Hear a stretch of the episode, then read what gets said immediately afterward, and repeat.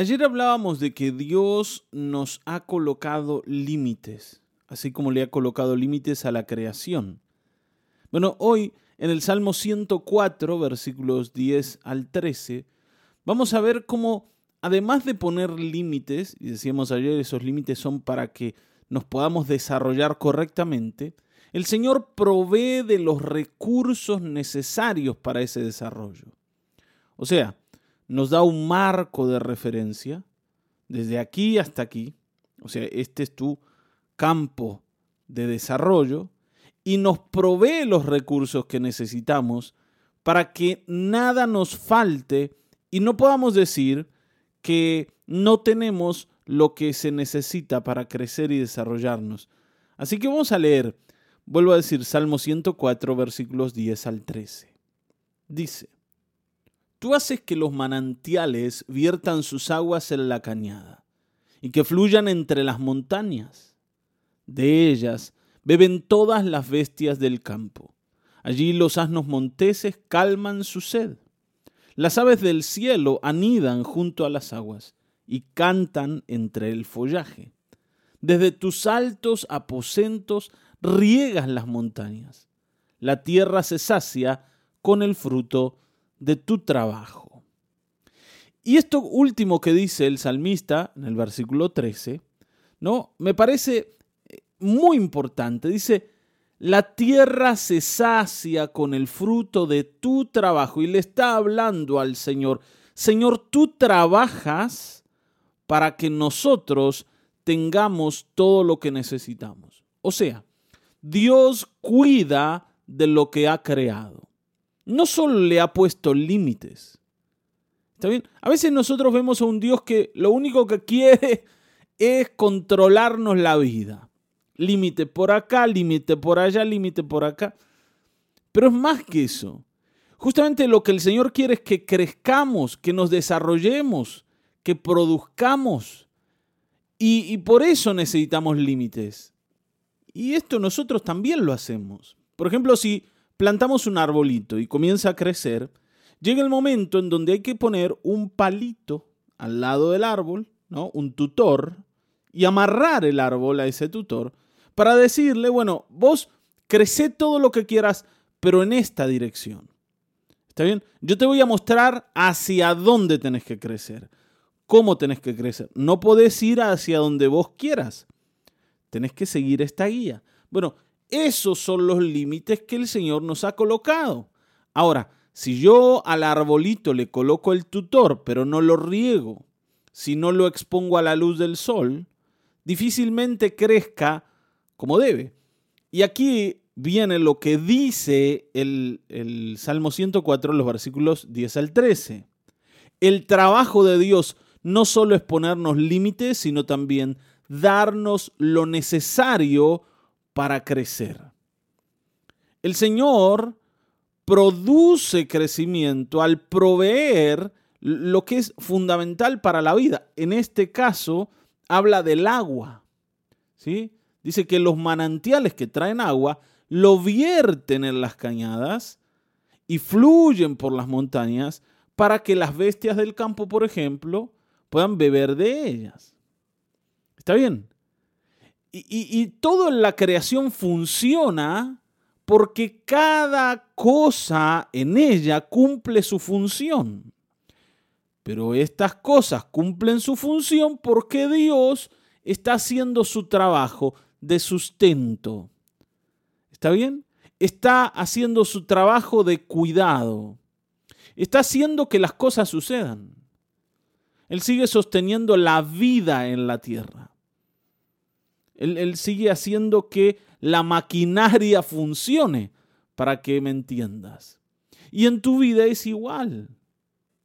El proveedor de todo lo que necesitas es el Señor. Y aquí tenemos que entender algunas cosas. Nosotros no subsistimos por nuestro trabajo, sino por el trabajo del Señor. A veces uno se confunde con esto, ¿no? Porque el hecho de que salgamos todos los días a trabajar nos hace pensar que nosotros somos los que producen el sustento en nuestro hogar. Yo soy el que se gana la vida. Yo soy el que traigo el pan a la mesa. O sea, el mérito es mío. Está bien, ¿no? Yo, yo soy el que debe ser reconocido, porque yo me esfuerzo y gracias a mi esfuerzo mis hijos comen todos los días. Pero este salmo dice que no. Dice que el que se esfuerza es el Señor. ¿Cómo el Señor?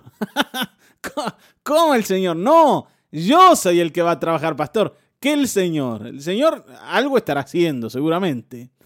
Pero yo hago mi esfuerzo todos los días. Muy bien, hermano, sin duda lo haces. Pero a ver, mi pregunta es, ¿de qué valiera ese esfuerzo que haces si el Señor no te diera la oportunidad de obtener, está bien, aquello que vas a buscar todos los días con relativa facilidad? Si, si, el Señor no te diera la posibilidad de tener al alcance de la mano esos recursos que necesitas, por más que trabajes y trabajes y trabajes, no podrías seguir en pie, no podrías seguir en pie tu familia, no podrías subsistir, no podrías sustentar nada. El Señor es el que hace su trabajo para que vos alcances aquello que, que andas buscando. O sea, tu búsqueda es necesaria, pero sería infructuosa si el Señor no te permitiera alcanzar lo que necesitas. Y eso que el Señor hace tiene que ver con su trabajo. Por eso Él se autodenomina nuestro proveedor. Y creo que uno de los mejores ejemplos de, de, esto que estamos diciendo es lo que pasó en el desierto con el pueblo de Israel, cuando el Señor los sustentó por muchísimos años con maná. E-, este alimento que caía del cielo y que reposaba sobre la tierra, que el pueblo de Israel tenía que salir a buscar todos los días. ¿Está bien, no? El Señor lo proveía de manera milagrosa. El maná era el trabajo del Señor. Ahora, claro, ellos tenían que salir de la tienda y recogerlo. Estaba allí, estaba a la mano, porque el Señor lo había colocado allí pero ninguno que se quedaba dentro de la tienda iba a comer ese día, si no lo salía a buscar.